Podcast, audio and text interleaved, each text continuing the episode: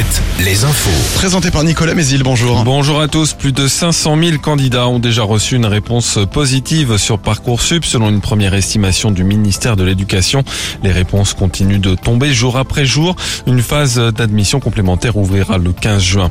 La 14e journée de mobilisation contre la réforme des retraites s'annonce peu suivie. Demain à la SNCF, la compagnie ferroviaire annonce un trafic très légèrement perturbé avec 9 trains sur 10 en circulation, toutes lignes confondues. La réforme des retraites dont deux premiers décrets d'application ont été publiés hier au journal officiel. L'un sur le report de l'âge légal de départ à la retraite à 64 ans, l'autre sur les départs anticipés. Décision aujourd'hui du tribunal de la Roche-sur-Yon dans le procès d'un kiné du bocage vendéen. Il est jugé pour agression sexuelle sur l'une de ses patientes. Il lui aurait également proposé de prendre de la cocaïne pendant la consultation durant laquelle se sont déroulés les faits. 50 prisons dont deux fermes ont été requis par la procureure.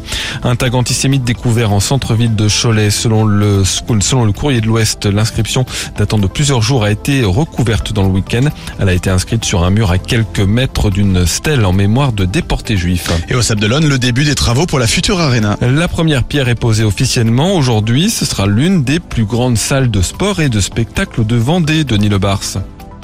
Avec le vent d'espace, les Sables d'Olonne Arena sera en effet l'une des plus grandes salles du département. Elle sera composée de quatre volumes conçus pour différents sports et différents spectacles. Une salle de plus de 2000 places conçue pour les grands événements sportifs. Une salle multisport dotée notamment d'un mur d'escalade. Une salle dédiée spécifiquement à la gymnastique. Et puis un espace culturel dont la capacité permettra l'accueil de 4000 personnes debout pour les concerts par exemple. Elle sera située à l'entrée de la ville. Un record battu sur la côte vendéenne. Hier, 6200 enfants ont participé à la 17e édition de Foot Océane. C'est le plus grand rassemblement de jeunes footballeurs au monde. 25 000 spectateurs y ont assisté. C'est ce lundi que la commission de discipline de la Ligue de foot se réunit. Elle va statuer sur l'incident survenu pendant le match de la dernière journée de Ligue 2, Bordeaux-Rodez, vendredi soir.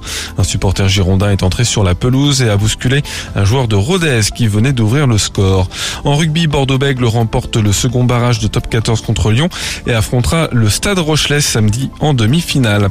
La météo, c'est encore et toujours du soleil pour aujourd'hui, avec des maxi entre 27 et 29 degrés.